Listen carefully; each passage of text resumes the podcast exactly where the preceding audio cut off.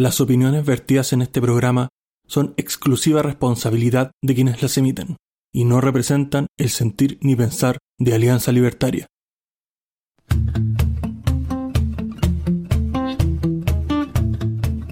Muy buenas noches, bienvenidos a un nuevo episodio de Libertad o Muerte, episodio 27 de esta tercera temporada que viene con algunos elementos especiales, pero primero paso a presentar a nuestro panel y parto por el, pero que no tan pródigo desde ahora en adelante, don Rodrigo Salamanca. ¿Cómo está el día de hoy?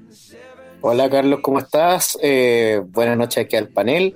Bueno, eh, la verdad, tal cual como tú dices, he estado bastante ocupado y bueno, también con eh, responsabilidades académicas de por medio que afortunadamente fueron superadas de manera muy exitosa. Así que aquí estamos de vuelta. Gracias, Rodrigo. Eh, gracias por la participación y sí, pues esperamos tenerte de vuelta más seguido. Y también paso aquí con el hombre del futuro, nuestro corresponsal Reuters, don Ricardo Sánchez. ¿Cómo está el día de hoy? Hola, hola, hola, buenos días, buenas tardes, buenas noches, la hora que sea desde donde nos estés escuchando de Arica Punta Arenas o más allá de nuestras fronteras. Esta vez hemos preparado un programa muy especial para todos ustedes. Esperamos que se queden hasta el final del mismo y que lo disfruten. Muchas gracias. Gracias a ti, Ricardo. Siempre ahí estamos presentes, estás presente tú. Pero también pasó al señor de la nueva hora, don Matías Carmona. ¿Cómo está el día de hoy? Muy bien, Oso, bien equipo, un gusto de escucharlos como siempre y ansioso de, no sé, de meternos en la pauta. Gracias, Mati, gracias. Y también paso a la fémina del grupo, la señorita Claudia Vera. ¿Cómo está el día de Claudita? Hola, buenas noches, bien, ¿y ustedes cómo están? O sea, no tan bien, estoy un poco resfriada, pero se nota poco. Así que contenta, dispuesta al tema de conversación, siempre tan entretenido. Gracias, Claudia, gracias. Se agradece la participación y sí, los puntos de vista son interesantes, a veces se pone la conversión. Y paso por último y no menos importante, el señor detrás de los controles del infierno cercano. ¿Cómo está el día de hoy? Bien, aquí descansando, tratando de relajarme un poco después del programa de ayer de cultura que estuvo muy entretenido, listo para conversar los temas de hoy día.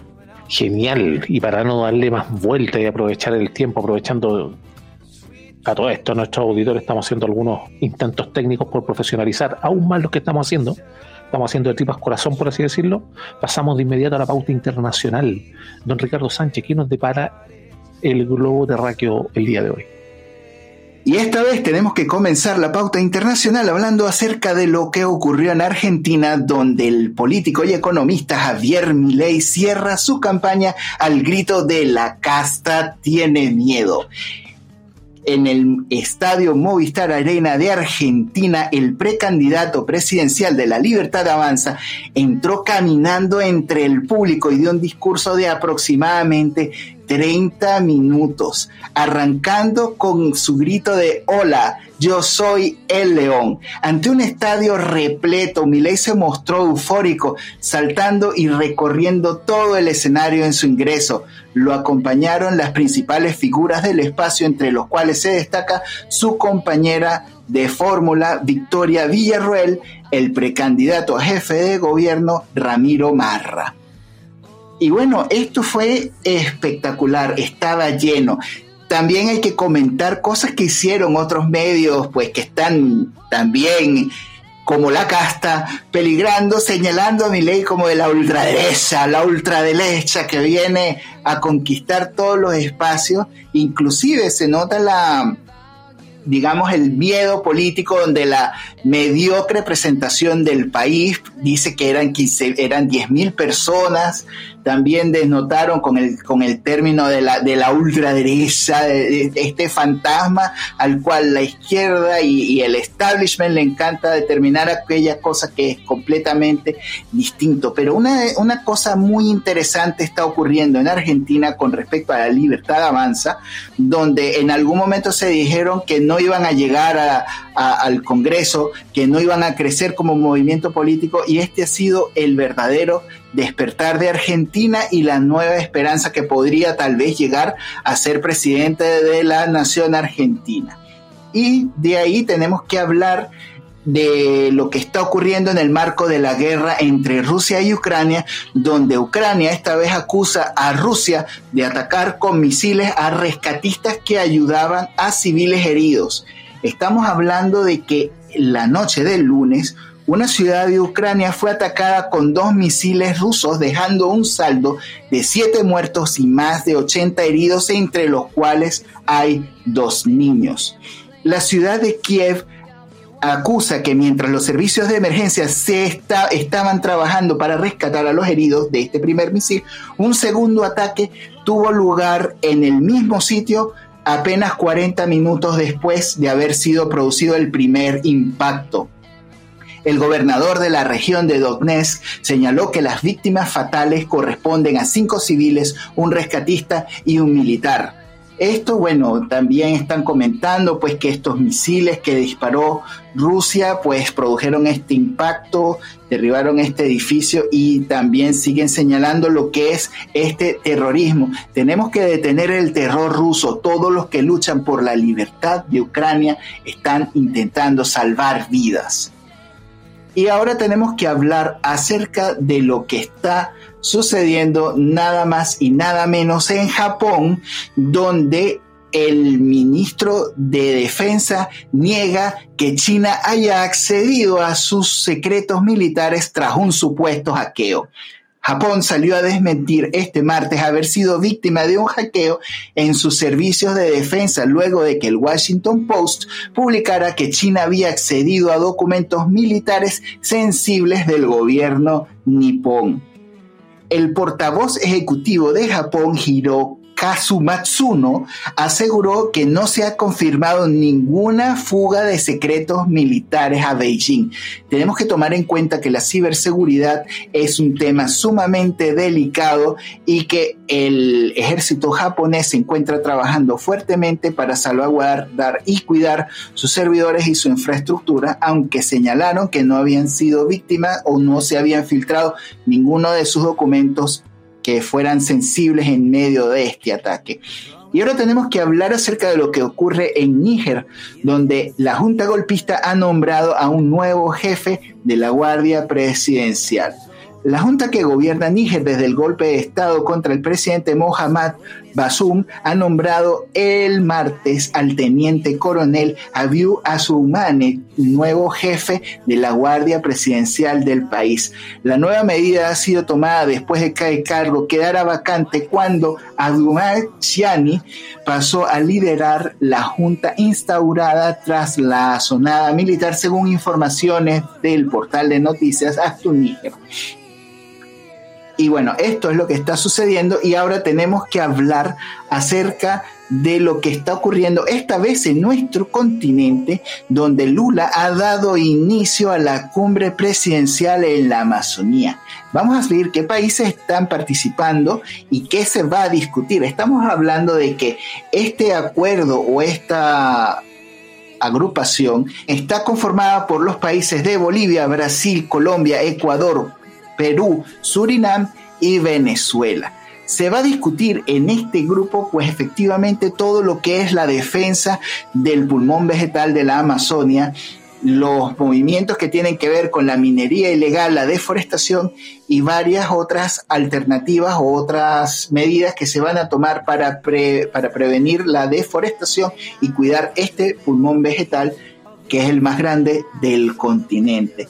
Y ahora tenemos que hablar nuevamente de Asia, donde han quedado aproximadamente 11 personas fallecidas en las tormentas o en los tifones que han azotado a China y también han provocado fuertes daños en Japón la Agencia Meteorológica Nipona declaró alerta por el riesgo de inundaciones y crecidas de ríos en varias regiones de la capital y regiones colindantes. El nivel de precipitaciones es altamente inusual para Beijing, que normalmente tiene un clima moderado y seco. 11 personas murieron y 27 personas están desaparecidas debido a las inundaciones registradas en las montañas que rodean a la capital china de Beijing y reportar, que reportaron estos medios estatales chinos. Bueno muchachos, y esto es todo lo que tengo que comentarles en esta gira internacional. Los micrófonos son suyos, por ahí hay una sorpresa, veamos qué tienen los micrófonos para nosotros. Sí, muchas gracias Ricardo por el, la parte internacional y efectivamente, acá, estimados oyentes, buscadores de la verdad que están en nuestro espacio, pueden considerarse dentro de los audaces que se atreven a enfrentar a la hegemonía. Y es por esto que agregamos y entregamos un espacio de nuestro podcast a las personas de a pie para hacer frente a todo esto que estamos diciendo, tal cual como lo hacemos nosotros. Italia, con su rica herencia cultural y su vibrante sociedad, se encuentra en el epicentro de esta lucha. ¿Hasta dónde va a llegar el alcance del Estado en la vida de los ciudadanos? ¿Qué implicaciones tiene esto para el acceso a la atención médica y la privacidad de la persona? No temamos, la verdad siempre encuentra su camino a la luz, pues la verdad solo precisa de la libertad para ser conocida. A medida que vamos desentrañando estos hilos con el testimonio de Egle, que en este caso nuestra corresponsal, por así decirlo allá, que nos está brindando información respecto de una ciudadana a pie, entre todos los demás viendo todos los entreveros de toda esta tecnocracia estatal. ¿Qué significa esto para la privacidad individual? ¿Cómo afecta la relación, por ejemplo, entre el médico y el paciente en un sistema de salud bajo el escrutinio constante? Más allá de toda esta incógnita, vamos a explorar las voces valientes que se puedan levantar. Como dije al principio, tal como tú que nos escuchas, que si te pones en contacto con nosotros podrías eventualmente estar en nuestro programa dando tus testimonios de una manera veraz, de una manera objetiva, sin ningún sesgo. Así es como tiene que ser la información y así es como se puede dar en nuestro espacio. Ahora, todas las personas que defienden la soberanía individual como nosotros y luchan por el equilibrio entre el bienestar colectivo y la autonomía personal son muy bienvenidos en nuestro espacio. Es hora de la acción. Comparte este episodio con amigos, familiares, únete a nuestra conversación en las redes sociales. Coloca el hashtag Italia Libre, Alianza Libertaria. Suscríbete a nuestro canal de Alianza para estar al tanto de más contenido que sea valiente que desafíe la hegemonía que estamos viviendo. Podemos crear un movimiento de cambio bastante informado y empoderado. Así que, estimado oyente, prepárense para adentrarse en las sombras del control digital en Italia y emerger con una comprensión un poco más clara y profunda de los desafíos y oportunidades que enfrentamos como sociedad. Recuerda, la verdad siempre prevalece cuando la buscamos con valentía y pasión. Te esperamos en el próximo episodio de Libertad o Muerte, así que ahora vamos a escuchar lo que tiene que decirnos Egle desde Italia. Les agradezco haberme invitado a participar de este podcast y en la medida que se pueda les contaré cómo es mi experiencia de vivir en Italia. Como primer punto les voy a contar acerca de cómo perdemos nuestra primera libertad, que es poder estar donde queramos y cuando queramos. Desde el momento que uno reside en Italia, el lugar donde uno reside está registrado. Uno cuando llega a vivir a Italia y arrienda un departamento o se compra una casa o le prestan una casa y va a vivir ahí, va con un documento que sea el contrato de arriendo, de comodato o de contrato compra-venta a la municipalidad y dice que, yo vivo en esta casa. Y eso queda registrado. Y no solo es para las personas que vienen a vivir de fuera de Italia, sino también para los italianos. un niño, un joven, cuando decide irse de la casa de sus padres a otro lugar, tiene que hacer el mismo proceso, pescar el contrato de lo que sea que tenga, ir a la, a la municipalidad donde se va a ir a vivir y inscribirse. Con ese papel que te dan, que es el certificado de residencia, uno después va y se inscribe en el servicio de salud y el servicio de salud le autoriza un médico de familia. El médico de familia uno lo elige, es a libre elección. Hay una lista de médicos que se inscriben para trabajar de médico de familia y uno se inscribe. Y con a ese médico uno va gratuitamente cuando se siente mal, si tiene fiebre o cualquier cosa uno tenga, se tiene que primero que nada dirigir a él, a no ser obviamente que sea un accidente o algo así que va al hospital. Y también con eso los niños van al colegio, a los colegios que pertenecen a la municipalidad esa donde está mm, inscrito, para que, que, está registrado que vive. Entonces, bueno, te da también lo de la basura, las demás cosas todas son eh, se pagan igual que en todo el mundo, el agua, la luz, el gas, el teléfono y esas cosas, eso uno lo hace por cuenta de uno. Pero estas otras cosas no, quedan registradas y no te puedes cambiar. Si, si te cambias de casa tienes que hacer todo el proceso de nuevo. Desde hace unos pocos años ya la carta de identidad, como el carnet de Chile, ya no dice tu dirección, antes lo decía, porque sacaron un, carnet electrónico como el que hay en Chile. Antes aquí era de cartón. Hace muy poco que, o sea, hace 10 años que lo están implementando, pero todavía hay gente que no lo tiene. Y esas son las cosas más importantes, eso de tener que estar diciendo dónde uno vive. No veo para qué eh, sirve, pero la gente lo tiene tan metido adentro de la cabeza que en general casi todos tienen puesto en la puerta de la casa, ¿no? Eh, una cosita con el nombre de las personas que están adentro, que viven adentro. Y tanto es así que yo no, yo no lo he puesto y el cartero no me quería dejar las cartas porque no decía mi nombre afuera, cuando eso no es una cosa mm, eh, legal, ¿no? La carta va dirigida a una dirección, con un, a una persona y dice la dirección y la tienen que dejar en la dirección, no donde aparezca el nombre en la puerta. Pero esa fue, ha sido una de mis eh, peleas, digamos, malos ratos que he pasado. Eh, uno tiene el médico de familia y si yo me siento mal y voy al médico de familia y el médico de familia opina que yo tengo que ir, por ejemplo, al otorrino, me da una especie de receta donde dice que yo tengo que ir al otorrino y cuál es la cosa que el médico cree que yo tengo eh, y yo voy a mm, una oficina o ya, bueno, ahora se llama por teléfono o por internet y saco hora en el servicio sanitario que yo quiera, porque los especialistas no son comunales, ni provinciales, ni regionales, son para toda Italia. Así que si yo quiero sacar una hora en un especialista que está al otro extremo de Italia, lo puedo hacer. Eh, esos, las visitas a los especialistas se pagan. Solo el médico de familia es gratis. Las visitas a los especialistas se, eh, se pagan, a no ser de que te descubran que tú tienes una enfermedad crónica. Eh, si tú tienes una enfermedad crónica, te hacen los exámenes y todo, y cuando sales diagnosticado te hacen una, te dan un código que es una exención, y de ahí en adelante, cuando tú haces cualquier procedimiento que tenga que ver con esa enfermedad, no lo vas a pagar. O con algunas cosas de esa enfermedad, porque como no actualizan mucho esta cosa, está un poco atrasado y te piden de repente un examen que es normal para esa enfermedad y no todavía no está incluido. Ahora, hacerse un examen o pedir una hora para el especialista. Eh, yo el año pasado pedí una hora en noviembre y me la dieron para... La verdad no me la dieron. Yo después reclamé, escribí al servicio del consumidor del hospital y entonces me dieron la hora para julio. Esperé ocho meses para que me atendieran. Me atendieron pésimo, pésimo, pésimo y ahora voy a ir privadamente a que me vea un doctor.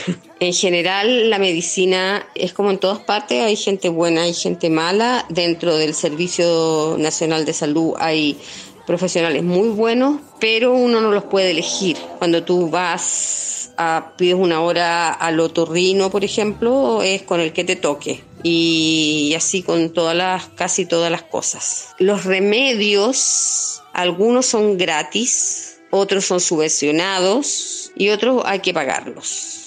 Yo diría que más o menos el 50% de los remedios se paga, se paga a precio completo. Pero sí, las personas que son, por ejemplo, diabéticas o que tienen un cáncer, esos tratamientos son gratis. La atención, el pediatra también es para los niños es como el médico de familia, les dan un, les, asignan un pediatra, o sea, la mamá puede elegir un pediatra y también es gratis.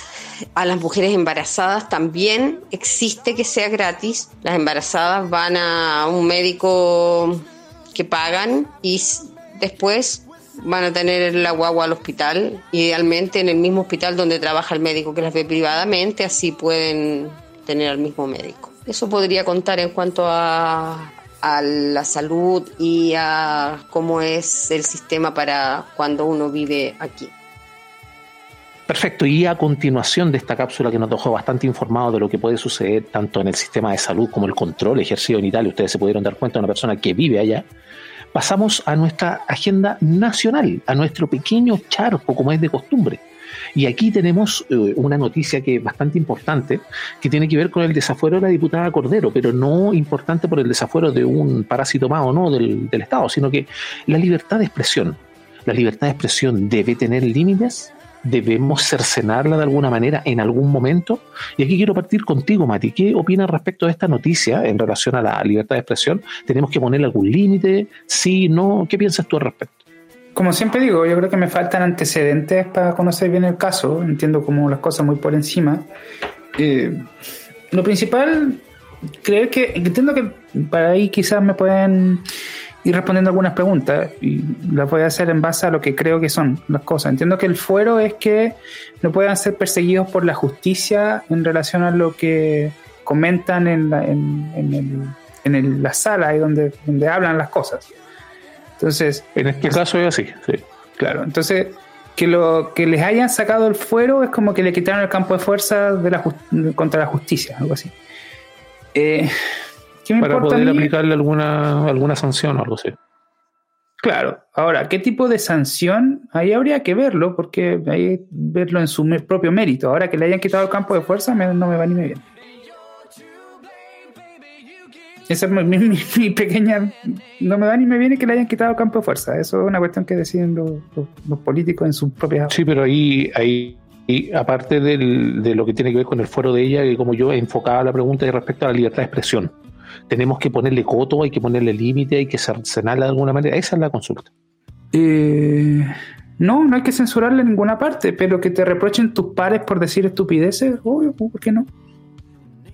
Y ahí, por ejemplo, ¿cómo, cómo pintamos la línea? ¿Dónde decidimos, por ejemplo, ya, esto es suficiente, esto es demasiado, esto es menos?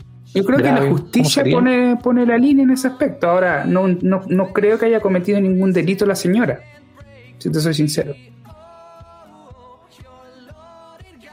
me parece que cuestionó el estado de salud de la senadora, ¿no? De la Campillay. yo puedo cuestionar el estado de salud de cualquier persona y no cometer ningún delito por eso, yo creo. No sé. Ahora, si eso ocurre, eso sería gravísimo para mí. Si la justicia le hace algo por decir estupideces. Y ahí, en, este mismo caso y en este mismo sentido, eh, eh, Jorge, en este mismo sentido, ¿qué opinas tú respecto a esta misma pregunta que le hice a, a Mati? Mira, yo, creo que tengo un poquito más claro eso de lo que decía Matías de que por qué opinar de la salud de otro es delito. Lo que pasa es que aquí no es solamente que esté opinando de la salud de otra persona, sino que estaría imputando una suerte de fraude que tiene que ver con esta patología o con este estado de salud particular. Porque lo que está diciendo la doctora Cordero es que eh, eh, estaría inventando esta situación y esta situación se ha, tenido como consecuencia el hecho de que el Estado la ha reparado económicamente y también le ha dado, ¿para qué, qué andamos con cosas, digámoslo nomás? Le, dio su posición en el Senado. Claro, lo que se terminó por la justicia entiendo, y eso es importante que estemos de acuerdo en la verdad jurídica. Y, ahí, si la doctora Cordero es verdad lo que ella dice, estaríamos ante un fraude porque no está ciega, sino que está parcialmente ciega. Oye, pero ahí, eh, eh, pero ahí, claro, eso dice que está, que, está parcialmente ciega, que el daño no es total, por así decirlo. Justicia, pero ahí. Lo que la justicia es que sí fue un, agente del Estado el que causó su, su accidente, su. su ¿O no?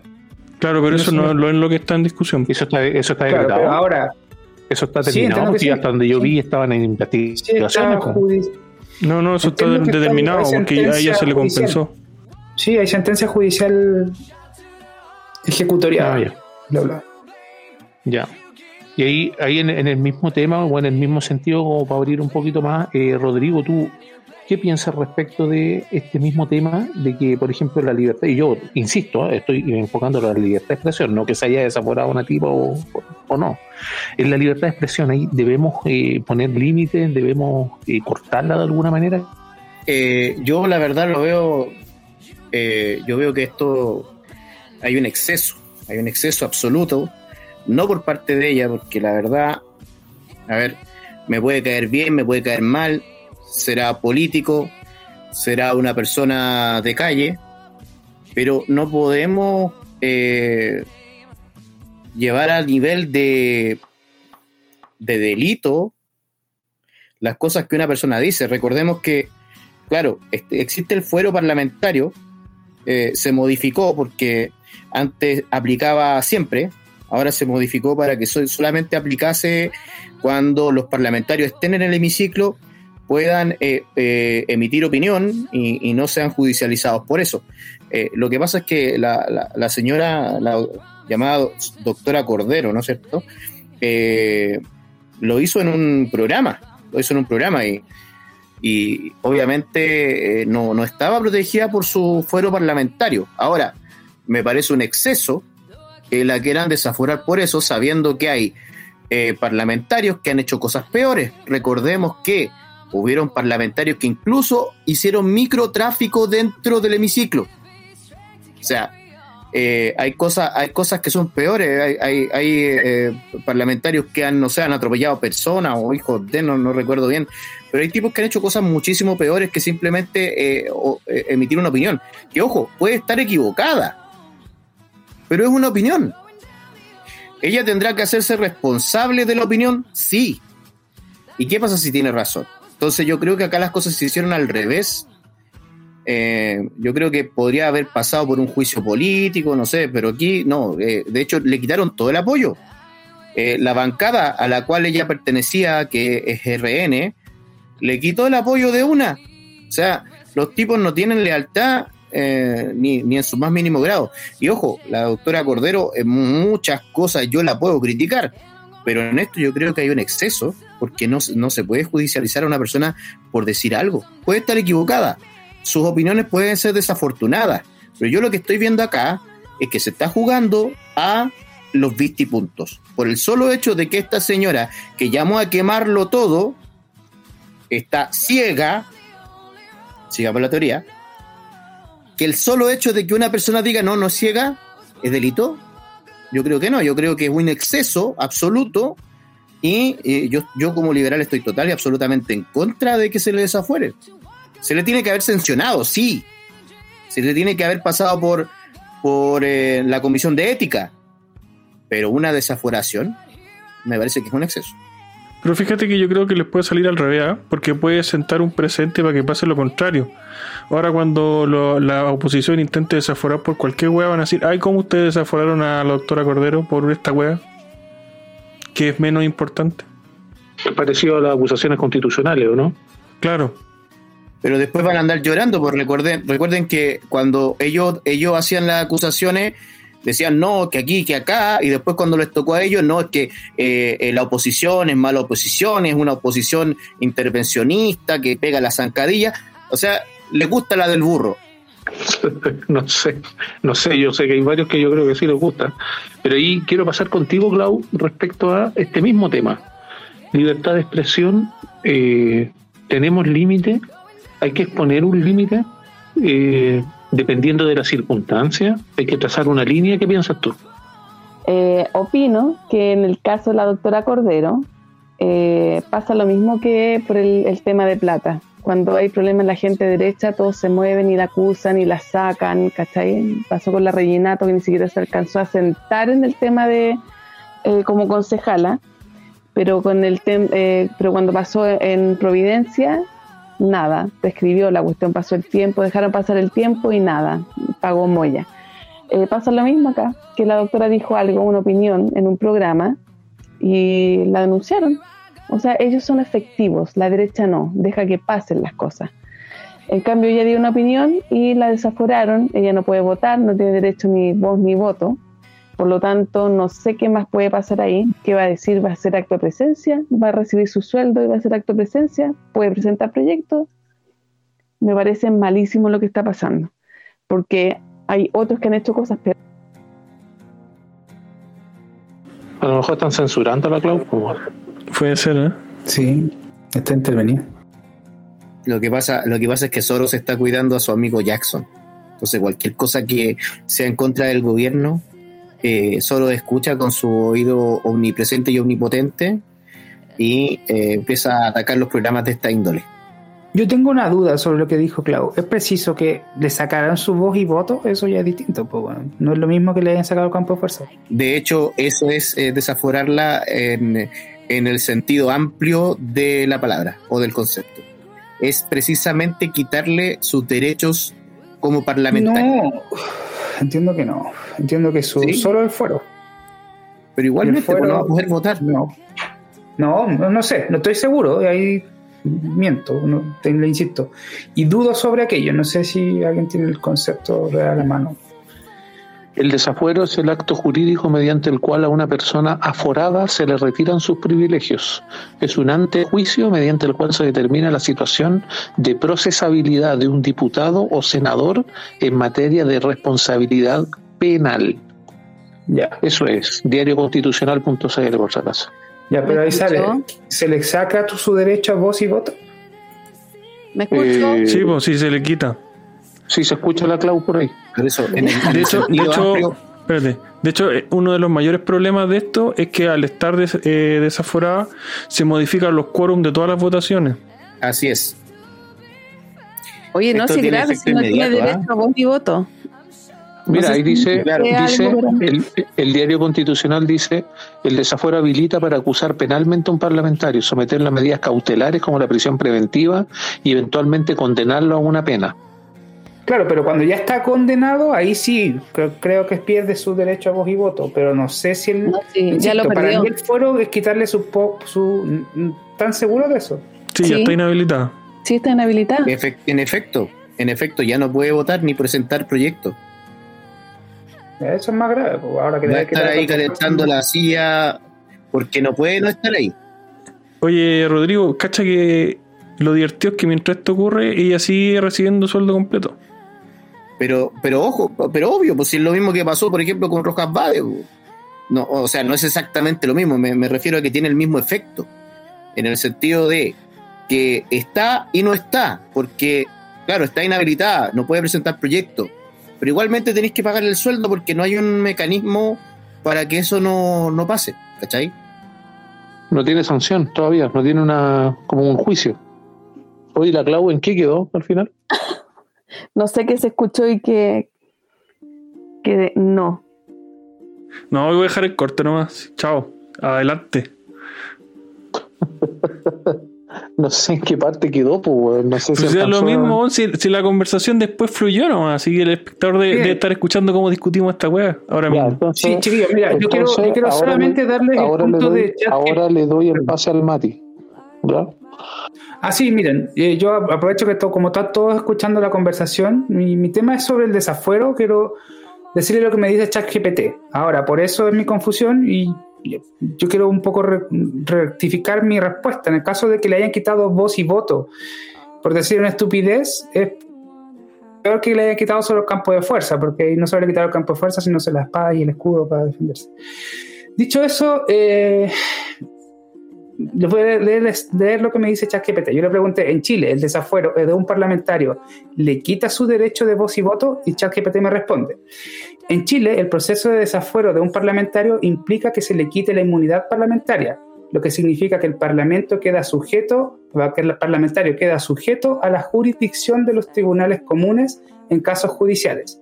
Sin embargo, el desafuero en sí mismo no necesariamente implica la pérdida de un derecho de voz y voto en el Parlamento. En el parlamento. Y ahí sigue sobre eso y también se justifica diciendo que puede que la regulación haya cambiado en Chile. Sobre eso mismo, es terrible que le hayan quitado voz y voto y solo para terminar mi, mi perorata al respecto. Bueno, déjame complementarte, Mati, porque hoy día, no, no recuerdo qué hora, pero estuvo hubo un punto de prensa de RN donde mencionaba esto. Así que yo por eso estoy asumiendo que eso es así, porque RN salió a quejarse precisamente de que esta situación modificaba los quórum para las votaciones. De todos modos, como para precisar, lo que tiene que ver con, con el fuero, porque el desafuero es la acción contraria, obviamente el fuero, estipula que las personas que son expresidentes, diputados o senadores no pueden ser privados de libertad ni procesados sin que se declare en forma previa haber lugar a alguna formalización de causa. Y en ese aspecto, si es que se le quita el desafuero, lo más, lo más probable que, claro, le siguen pagando, pero tiene obviamente la bueno este este beneficio a la duda a pesar de que todos vimos lo que dijo pero del juicio que se le haga de la manera que sea se le sigue pagando porque efectivamente la persona aún no tiene una responsabilidad ejecutoriada por algún tribunal competente y por ende se le quita ese campo de fuerza, como decía Matías, o los privilegios, como dice la ley, para poder someterse al juicio civil y así no tener este escudo que tenía. Así que eso es bastante importante respecto al, al, desafuero de esta persona, pero insisto yo en mi pregunta, esto va más que nada por la, por la libertad de expresión. Y ahí quiero preguntarle a Ricardo respecto a este mismo punto, ¿qué piensas tú de la libertad de expresión? Cuando se pierde, cuando efectivamente nos cortan las palabras y todo como sucede y como nuestro canal, tal como lo dijimos en la presentación de la cápsula anterior, de Italia, eh, por ejemplo, YouTube nos baja por decir cualquier palabra y hay otros canales que sin embargo las dicen un millón de veces en su programa y no les pasa nada. ¿Qué piensas tú respecto a esto, Ricardo? Lo que pasa es que estamos en una situación muy confusa porque tú tienes establishments, varios establishments, que controlan lo que puedes decir o lo que no puedes decir en un medio de comunicación. Y esto ha, ha sido así desde hace muchísimo tiempo y es muy importante reconocer y de hecho por ahí hay un refrán muy cierto que dice que si quieres saber quién es tu amo, vea bien a quien no puedes criticar. Entonces cuando tú sabes a quién no puedes criticar y sabes cómo puedes decir o cómo puedes eludir o cómo puedes ser más inteligente que todos estos sensores que están tratando de cortarte la libertad de expresión, porque no es solamente la libertad de expresión de quien habla o de quien está emitiendo algún discurso, quien está emitiendo una opinión o una noticia, sino también es el control que ejercen sobre el resto de la población, es lo que el establishment no quiere que tú te enteres. Entonces por eso es que también uno tiene que ser como más inteligente de lo que está ocurriendo, entender qué cosas no te están diciendo confrontar la información que te llega y verificar las cosas que estás recibiendo para saber, digamos, dónde está la verdad. Estamos en un momento muy interesante donde nosotros tenemos que dedicarnos a buscar la verdad, esté donde esté. Y esto sería la, opinión que tengo con respecto a esto. Pero ahí lo que tiene que ver con, tú has dicho la palabra como clave, que se, se vincula siempre a la libertad, lo que tiene que ver con la verdad. Pero ahí, ¿quién determina la verdad? y de qué manera nosotros podemos decir, ¿sabéis que sí? Se está diciendo la verdad en determinadas circunstancias. Y es por eso que me llama la atención y le di a este punto la primera prioridad de hoy, porque ya ocuparnos de casos fundaciones u otras podredumbres más de mierda que existen, bueno, ya al menos a mí me tienen chato. Yo creo que las personas también, porque prendí la tele están hablando de algún nuevo caso o de algún hueón que le embolsó cientos de millones, como de una. Entonces, el tema de lo que tiene que ver con con la libertad de expresión yo considero que es bastante fundamental, es bastante importante y yo al menos soy de la, de la creencia de que no debe ser limitado. Ahora, en el caso de la, del desafuero de esta, de esta diputada y de cualquier otro personaje o de los parásitos que tenemos, da lo mismo, el que sea, eh, si es que procede realizar alguna acción, yo por lo menos en el caso de la, de la senadora Campilla, y si es que efectivamente eh, está ciega, y da fe de ello, se hace los exámenes, se demuestran y luego de eso ejerce las acciones legales. Yo ignoro si lo habrá hecho, pero yo creo que sería el curso más normal de una acción en la cual tú sabes que está obrando bien. Porque las personas cuando esconden algo es cuando empiezan que no y todo, recordémonos a Loncón, que nunca dio a conocer los títulos y se pegó un año completo sin hacer nada, haciendo proselitismo político con todo, con la plata de nosotros porque es con impuestos, es con nuestra plata. Y eso es lo que duele, y eso es lo que da rabia.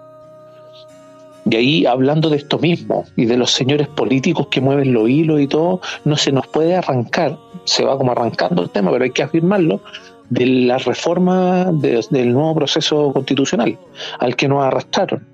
Y quiero preguntarte a ti, Mati, pero no es válido decir no estoy informado al respecto. ¿ah? Más que nada es lo que piensas tú respecto de las enmiendas, por ejemplo, que, hicieron republicanos y que han salido muchos expresidentes y otras cosas, decir que, que pueden sentar un mal precedente para este nuevo proyecto o anteproyecto de constitución. ¿Qué piensas tú al respecto? Eh, ¿Qué pienso al respecto? Mira, yo voy a llegar primero a mi respuesta final. Pienso que hay que esperar que salga escrito, leer aquello y hacerse tu, propia opinión sobre eso. ¿Por qué? Porque, y como lo dije en unos, programas anteriores, para mí republicano no es una mayoría que pueda escribir lo que está puesto ahí, lo que se va a poner finalmente en el texto, sino que es una minoría importante que va a vetar aquello que no quieren que se ponga. Entonces, sobre eso mismo es lo que hay que juzgar y quiero esperar al resultado final, a pesar de cómo lo muelan al final, porque lo importante es leer el escrito. Dicho eso, eh, por lo mismo no me centraría solamente en los de republicanos y como no, no sé en profundidad, sé solamente aquellas que se han sido revuelo, como aquellos de, por ejemplo, esto que dice Jorge de que los papás prácticamente van a poder sodomizar a sus hijos y, el Estado no va a poder hacer nada o algo por el estilo, o, no sé, por, ¿cómo se llama esta sexta, secta que, se, que asesinó a sus niños? Bueno, ¿cómo se llama esta que está como en el cajón del Michael? Whatever. Eh, que esos tipos de exageraciones que, que, siempre que siempre existen, que es la misma exageración que ocupa la izquierda ahora, por ejemplo, para la discusión sobre eh, las molotov, de que una persona que con, con botellas, acerrín, acelerantes, trapitos en la, en la, no puede ser considerado un terrorista, porque cualquier persona que avance por la calle con todas esas cosas durante una protesta, porque tiene que ir a darle a su abuelita la parafina para, para prender la estufa en el invierno. Eh, entonces, si se fijan, esos argumentos lo ocupa tanto la izquierda como la derecha constantemente. Y creo que igual estoy, que divago mucho al respecto. Eh, quiero centrarlo un poco en la pregunta específica si me recuerda un poco Liberty como se había estado muy drogado. Eh, ayuda. Ponme, a ver, déjame ver la pauta porque voy a ver la, pregunta. ¿Pero cuál? ¿La que te dice ahora? Sí, pues amigo. Ya, no tiene relación a las enmiendas de los republicanos, pero vamos a enfocar la pregunta si efectivamente van a tener un mal. Ya recuerdo bien, ya recuerdo bien sobre eso mismo, para terminar, eh, creo que también hay que centrarse en las propuestas que ponen los otros, porque los otros hacen mayoría. No, no sin republicanos, es republicanos más otro poco más, que va a ser la derecha o puede también ser la izquierda o parte de la izquierda más sensata del grupo que creemos nosotros, yo también coincido en parte con esa definición, es la menos sensata puesta ahí. Por eso, el resultado final es importante. Las otras enmiendas también son importantes. ¿En qué va a ceder republicanos sobre eso? Yo creo que todavía falta mucho para ponerse a decidir. O sea, sí, pues como en todo proceso, la mayoría de las veces uno dice, sí, hay que esperar y todo, y efectivamente, aunque hay algunos que ven este proceso como si tú estuvieras en la playa y ves un tremendo tsunami que se dirige a ti. Y decir, ya veamos si es que, si es que no llega la a la orilla, ¿cachai? Otros lo ven como, como una posibilidad, tal como dices tú, oye, no, a lo mejor un cambio de marea, y efectivamente pasa hay dos, hay dos posibilidades, dos puntos que se encuentran. Y quiero preguntarle a Rodrigo respecto a lo mismo. ¿Tú consideras que hay un, hay un problema efectivamente con las enmiendas, que presenta republicano? ¿Efectivamente podrían alterar el proceso, eventualmente hacerle el juego a la izquierda, tal como lo hicieron ellos con el proceso anterior, con el mamarracho, que efectivamente ellos fueron la mejor publicidad en contra? ¿Tú crees que pasa lo mismo? A ver, acá la verdad, eh, esto, esto no es de ahora, esto viene hace bastante rato ya.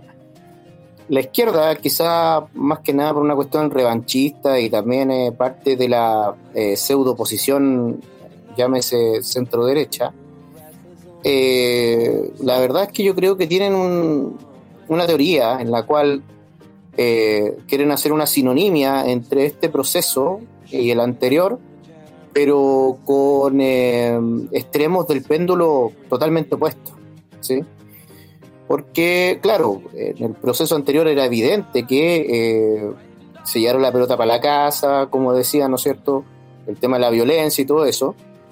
Y eh, sobre lo que respecta a, las enmiendas que, que, está planteando Republicano, que recordemos el gobierno eh, quiso llevar al, Tribunal Constitucional el caso porque eh, querían que se respetase eh, al pie de la letra el proyecto, el, borrador del proyecto que habían hecho la comisión de, expertos, cosa que fue rechazado por el, por el, por el tribunal, por la, perdón, por la Corte Suprema.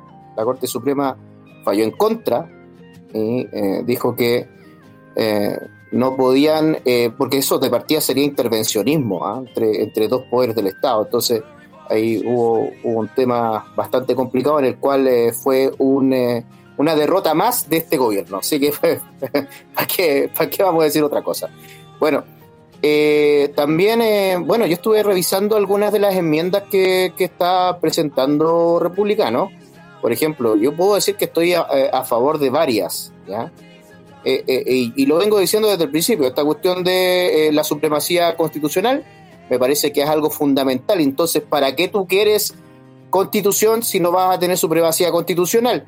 Imagínense lo ridículo que, son estos tipos, sobre todo que dicen que son juristas, y te tiran que los tratados internacionales tienen que tener una, una condición de supraconstitucionales. Entonces, ¿para qué crees que una constitución? Pues no tiene sentido. Eh, la, la supremacía constitucional dice que primero está la constitución y después están los tratados internacionales. Y yo eh, con eso estoy totalmente de acuerdo porque es una cuestión más de soberanía que otra cosa.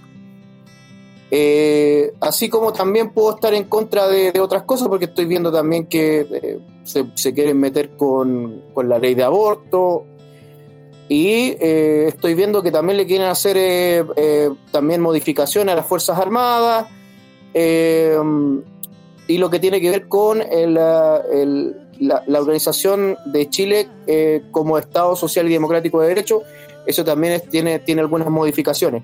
A ver, yo creo que esto se va a rechazar, yo voy a votar rechazo independientemente de que pueda estar de acuerdo con algunas modificaciones pero yo creo que también, yo creo que también están eh, simplemente jugando, jugando al empate, porque yo no veo que eh, las dos condiciones sean iguales. O sea, hay que ver, hay que ver el nivel de violencia que había en el proceso anterior. Eh, los tipos eran violentos y no dejaban hablar a nadie. acá no está pasando eso. De hecho, este proceso, la verdad, no le interesa a nadie. Y, y es tanto que no le interesa a nadie que tenemos, la verdad, eh, las pocas noticias que eh, reporta el republicano cada vez que habla un poquito, pero no hay gente en la calle agarrándose a palos ni cosas así, porque ni siquiera, ni siquiera está calentando a, los simios. Entonces, yo realmente creo que no es igual.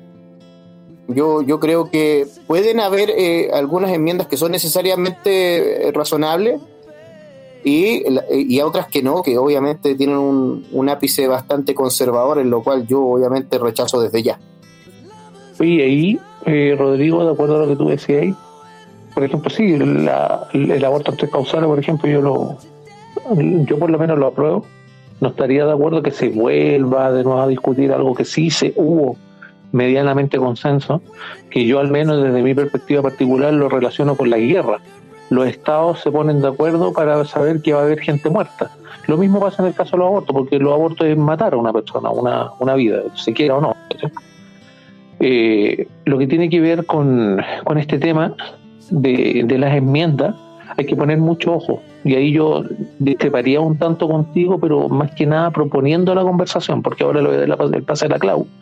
Pero lo que tiene que ver con que es más violento o no yo considero que es más violento lo que vivimos hoy. Fíjate a ¿eh? lo que te estoy diciendo. Más violento lo que vivimos hoy en relación a la destrucción de la institucionalidad del Estado. ¿Por qué? Porque te están, te están destruyendo el lugar donde tú estás jugando. Es decir, un ejemplo bastante burdo. Le voy a decir a una persona que se ponga a jugar básquetbol en un terreno pelado.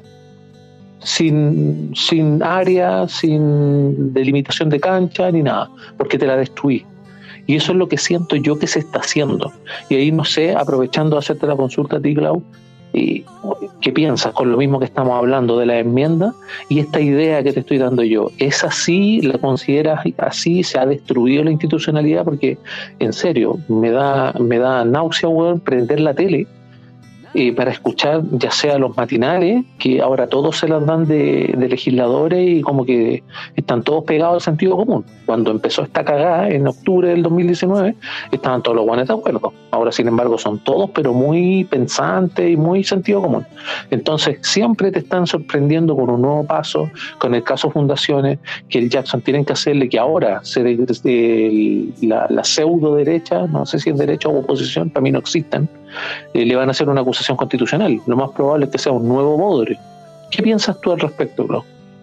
Yo creo que está el país está a un nivel desastroso. lo mismo que tú, lo, eh, que tú decías, Pojoso, que en los matinales ya eh, todos opinan. Ahora, igual ahora existe más cordura, no sé si inventada, pero todos opinan que estamos en un nivel ya desastroso.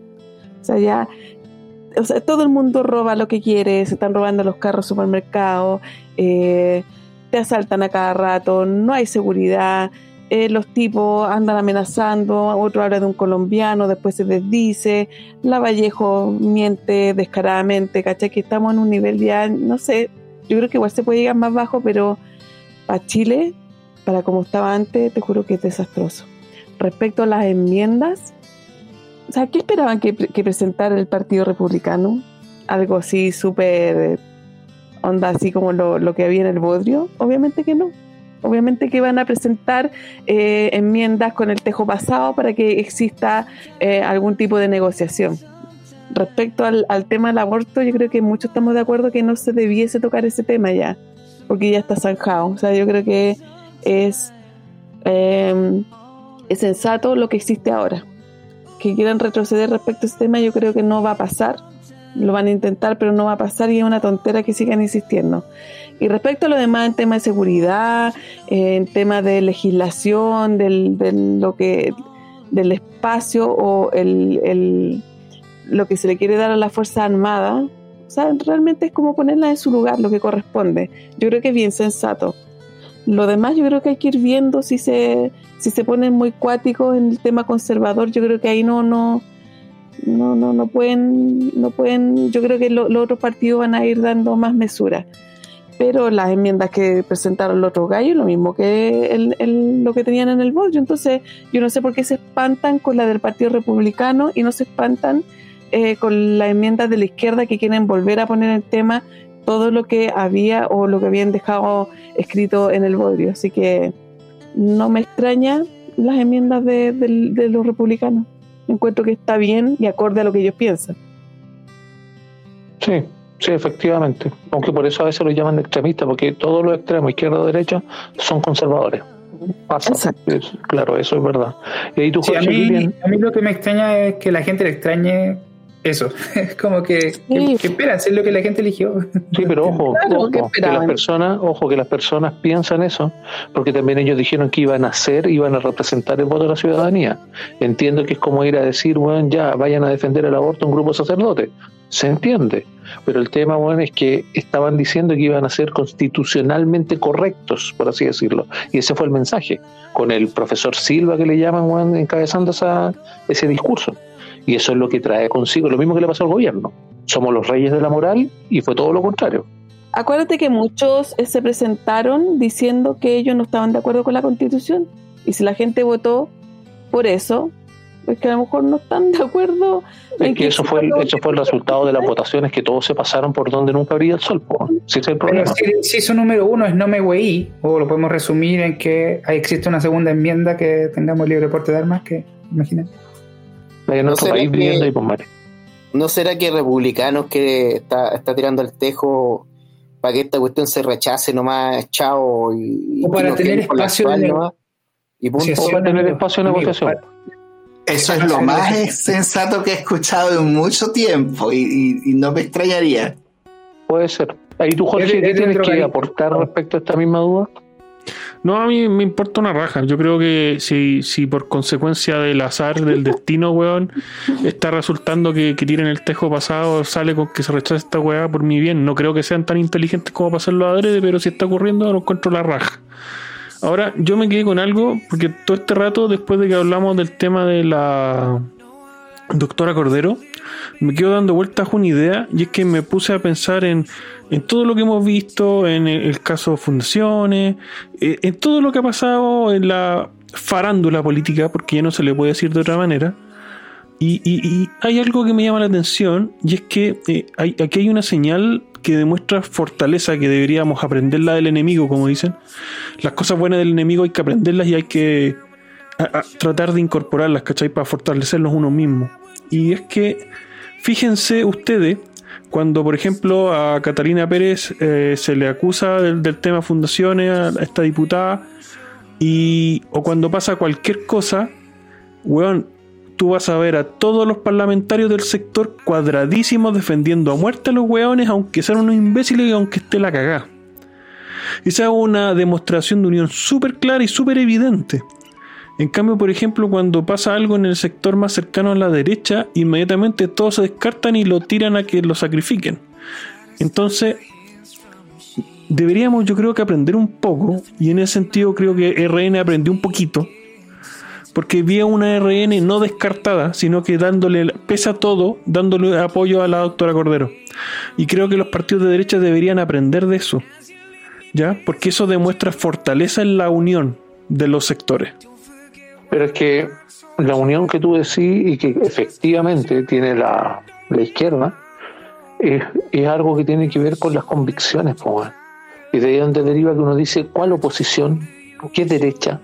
Yo al menos no veo ninguna derecha, ninguna oposición, como por ejemplo, si se quiere ver así en Estados Unidos, con lo que tiene que ver con los republicanos. Estados Unidos, ojo, con los republicanos, cuando por ejemplo estaba Trump esos movimientos que son bastante, eh, se puso el término pendular, pero yo no estoy muy de acuerdo con eso, pero sí de extremos, extremo izquierdo, extremo derecho, eh, sí representan ideas y sí van con la idea a muerte, pero porque tienen convicción. Acá en nuestro circo que tenemos, tenemos a personas que no tienen convicción y sobre todo de, la, de lo que se llama derecha, oposición o como se llama en realidad, centro derecha, hasta liberales hacen llamar los hueones patúos toda esa gente no tiene una convicción clara por los puntos que, por los puntos que defienden. Y efectivamente la, la respuesta que da RN de, apoyar a, a Cordero eh, debe obedecer obviamente a un cambio de timón tal vez que quieren hacer en ese sentido. Y podría ser, porque están viendo que tienen medianamente el sartén por el mango considerando el proceso constitucional, que va a ser muy, muy gravitante después de esta celebración, conmemoración, rememoración o como se le quiere llamar de los 50 años del golpe de Estado. A eso, eso es- a eso también, a eso también, Carlos, tenéis que sumarle que se vienen votaciones internas dentro de RN, entonces yo creo que también va por ahí. Sí, y de hecho yo creo que tenemos que hacer un programa, porque lamentablemente el, tiempo nos alcanzó, se hizo cortísimo, pero tenemos que hacer un programa, yo creo, si es que a lo mejor la próxima edición, relativa al golpe, relativa también a lo mejor lo que piensan en otros países, si es que se llega a saber y todo.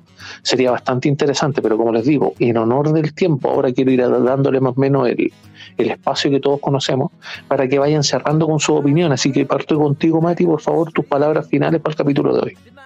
Nada, eh, como siempre es un gran eh, placer conversar con ustedes. La pauta se hizo pequeña. Ahora, genial que tenemos estas cápsulas, eh, ¿cómo se llama? Mm, eh, que, que nos entregan otro punto de vista, porque como siempre, y se lo vuelvo a recalcar, concuerdo entre un 80 y un 90% con sus comentarios y eso creo que me hace, me mantiene un poco en esta mesa y también me hace la necesidad de traer aires nuevos y esa iniciativa de que la gente no- no- nos mencione sus puntos de vista con respecto a las noticias es súper interesante.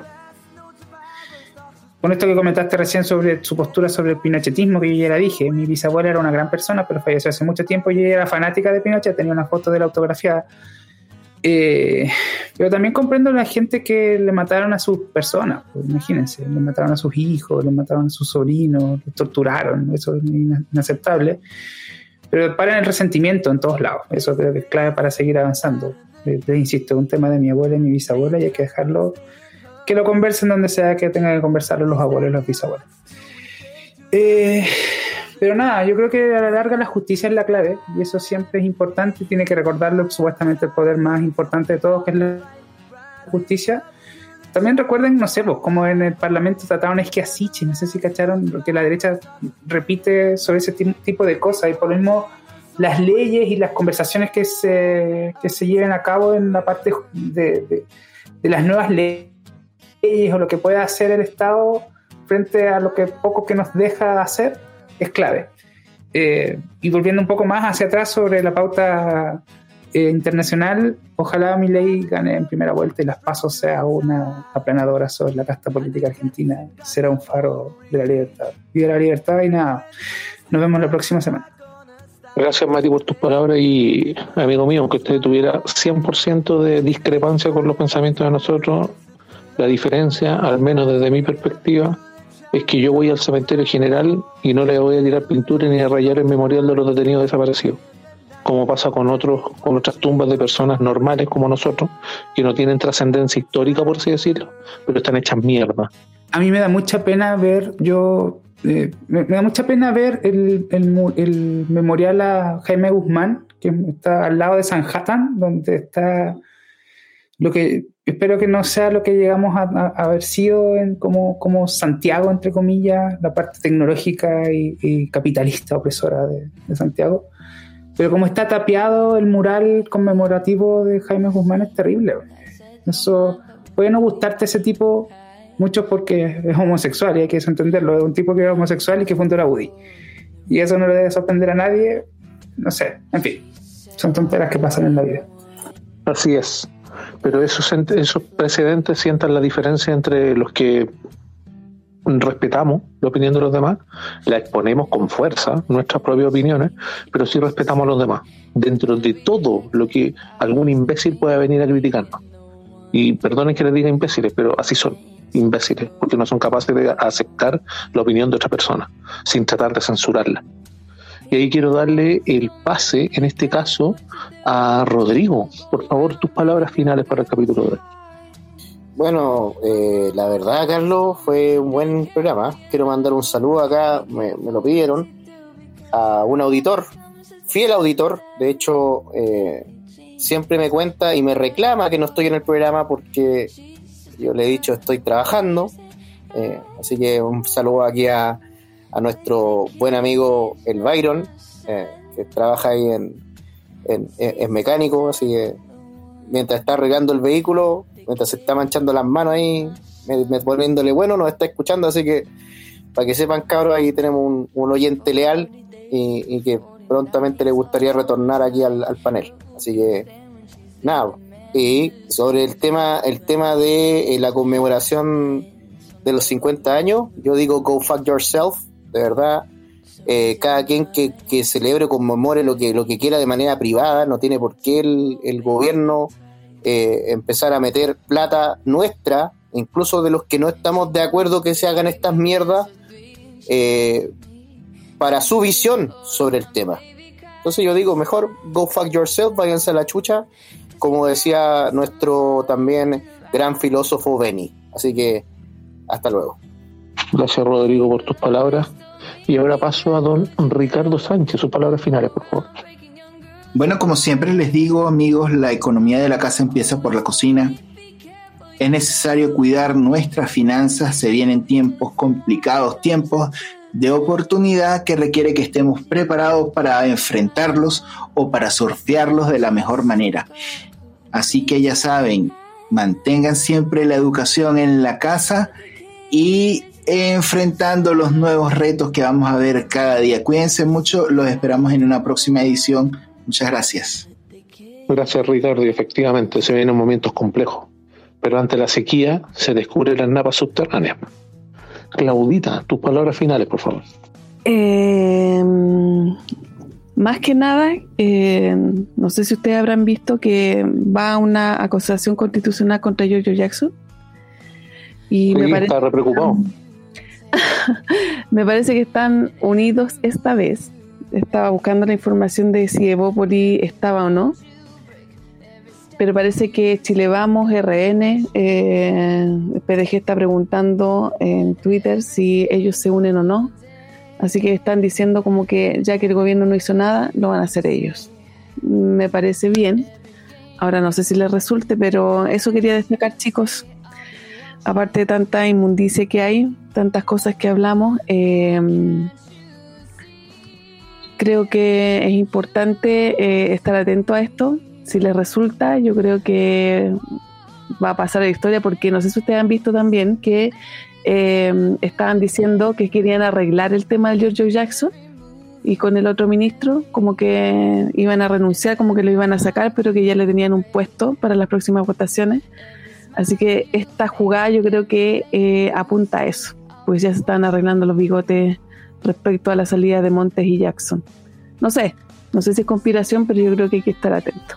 Eso chicos, y espero eh, que se me escuche la próxima semana cuando hable. Siempre se escucha, siempre se escucha Clau desde el litoral, así que está ahí, está ahí harto lejos, por eso se escucha ese bajo.